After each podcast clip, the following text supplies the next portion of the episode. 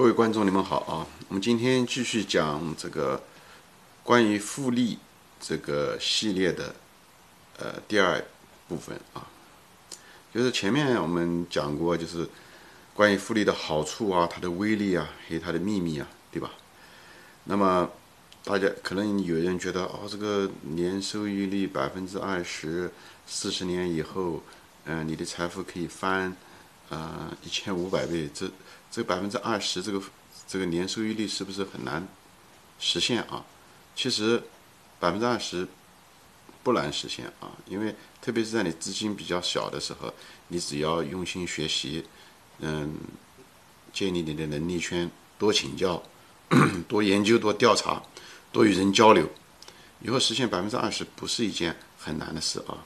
只要你把当年高考的那种精神和努力的三分之一用到这上面。你绝对是可以，嗯，用到这方面来学习来研究，你绝对可以成功啊！巴菲特在早年的时候，他资金量比较小的时候，他百分之，他可以每年可以收获百分之六十。后来资金量大了以后，嗯，没有那么多投资机会，他的那个每年的收益率才降下来的。所以呢，这下面呢，我们就准备那个，呃，就具体说一些，嗯，这个复利公式大家都知道吧？就是。实际上就是复利的，你整个的收益是 C，C 就是你的初始资金乘上括号，这括号里面是一加上二，二就是每年的收益率，比方百分之二十啊，对吧？以后括号上面一个上面一个指数是 N，这 N 就是多少年？你要想，嗯，这投资持续多少年？所以你看这个公式中有三个重要的参数，对吧？一个 C，你的初始资金每年的回报率。还有上面这个时间，所以这三个参数对这个财富的贡献啊，它是不一样的。但是也就这三个参数来贡献。你如果觉得这个数学公式表达方式比较复杂一点呢，你就把它想成是一个呃那个滚雪球，就是一个雪啊，就像这样，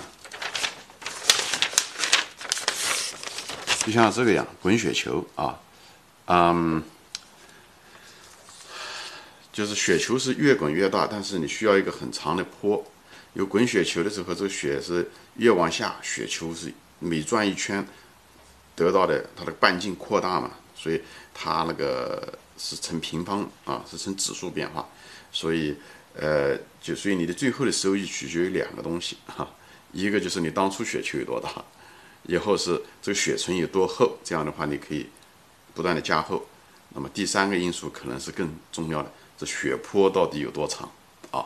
所以呢，我就现在就是把这个复利的概念、这个理论呢，就是用这种形象的滚雪球的形式，把它给大家表现出来啊。所以这里面有关键，基本上是两点：一个雪层有多厚，第二个呢是雪坡有多长啊。这雪层有多厚是什么意思呢？就是你每年的回报率要足够厚，就是，但你也不能过度的追求这个厚度，就是呃的回报率，因为有的时候过度追求这个高收益啊，会带来。呃，更大的风险会造成深度亏损。如果造成深度亏损，可就是那个复长期复利的大敌哦，会导致复利嗯失败啊。其次呢，这种厚度呢，记得一定要可持续性啊，最好呢这种利润呢可以有增长性啊，不像有些公司啊昙花一现，对不对？或者行业性就周期性太强，利润不稳定，这都不行。所以你希望它这个呃稳定。啊，而且最好这个，呃，雪层是越变越厚，这是最好的啊。你像可口可乐公司啊，或者银行业啊，他们的那种周期性还不是那么强，相对来讲比较弱。因为特别是，呃，药品啊，还有饮料行业、啊、消费品啊，周期性都不是很强，所以它的利润比较稳定啊。嗯，雪层比较稳定，这是最好的。当然，可持续性。嗯，更涉及到很多东西了，像企业的护城河啊、竞争优势啊，你要有长期的这个管理者啊，还企业的一些天然优势啊，比方茅台酒就是这样的，对吧？另外呢，就是在选时方面呢，呃，可能要好一点。如果你在呃股市在大跌的时候你买入，对不对？你本来是呃股票是一块钱一股，你现在是呃五毛钱就可以买到，那么意思就是说你初始资金讲白了就是翻倍了。对吧？你同样的钱，你可以翻两倍的数数字，所以你那个 C 是因为市场先生啊，因为的下跌给你让这个 C 啊翻了一倍，对吧？你将来的收益也是翻了一倍，但这种增加是贡献是线性的，它不像收益率啊，还有这个时间啊，是呈指数型的增长，它的贡献更强、更厉害，就是血沉厚和坡度更长啊，更重要啊。当初的血团有多大呢？啊，也有贡献，但那种贡献是线性贡献啊。所以血层的贡献呢，就是血层的厚度啊，有两方面来贡献，一个是公司，就最主要的是还是公司本身呐，公司本身的这个东西。但所以呢，你要得学，你要了解公司啊，什么样的公司好啊，什么样的公司不好啊，对吧？你要会鉴别啊，所以你你要你要花时间，年轻人得花时间建立自己的能力圈啊，建立自己的能力圈。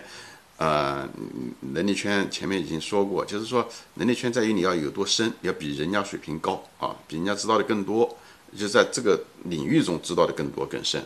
你不需要知道别的行业、别的企业啊，这个东西。但是你如果不学无术，那那没办法，那你干什么行业都不行。你不肯学习，上帝也帮不了你，对吧？所以呢，我主张这些年轻人拿到当年的高考的精神，你哪怕拿了一半就可以了。而且这才是你真正的人生的机会。高考那个东西真是说不成。一个你花了努力，别人也跟你一样努力，你也不一定能上得了好大学。即使上到了名牌大学又怎么样？名牌大学的我见得多了，啊，最后没出息的大把大把的。所以你花了努力有用吗？所以其实我不是鼓励大家不好好的高考啊，确实是就是大家呃好高要就是刀刃上，就是要有效果啊，就是要有收益。真正的人生机会呢，你要发现了以后就要就要把握。投资就是一个很好的人生，你花了时间是一定有收益的。别的东西我不敢说啊，哎，而且这总比上名校好。上名校你将来还是给别人打工，啊，所以投资呢，钱生钱，自己享受人生完全不一样啊。另外一个呢，我就讲到的就是血泊要长。血泊要长的意思就是什么意思呢？就是说你在投资的公司啊，要有持续性。OK，它经营呢要有确定性，不要今天这个产品它今天卖得很好，明天就不行了，或者这个行业就没了啊，这样不行啊。所以呢，另外一方面呢，这一个是产品啊，经营要有持续性和确定性。另外一个呢，就是就是这个投资者自身呢要有耐心，要长期能够能够持有这个股票，不是讲长期，就是要敢于持有股票，在呃价值嗯。企业有价值的时候，价值高于价格的时候，你要敢于持持有。所以这两方面啊，一个是公司的盈利的可持续性和确定性啊，另外一个呢就是投资者的耐心和定力啊。那公司的这个盈利这个东西可实性其实嗯嗯可以讲得很深啊，比方说说产品的稳定性啊，公司的产品的稳定性啊，啊还有是天然的竞争优势啊，像护城河啊，你的成本优势啊，对吧？你的专利优势啊，品牌优势啊，而且这个。这个市场是不是还可以扩大？当年巴菲特买可口可乐的时候，就是看中可口可乐这一百多年来这个产品一直很稳定，在美国销售不断的增加，而且还将来会向海外扩张，所以其利润呢不仅可以持续，而且还可以扩张，所以它的那个净资产收益率会不断增加。因就因为这个，所以它呃，而且周期性嗯不是很强，所以利润稳定，所以他买了可口可乐公司啊。另外就是投资者的这个耐心和定力啊，就是当这个市场大跌的时候，你你你敢于买入啊，就是讲，而且你你你不仅不卖，而且还买入的更多啊，你不想失去这些机会。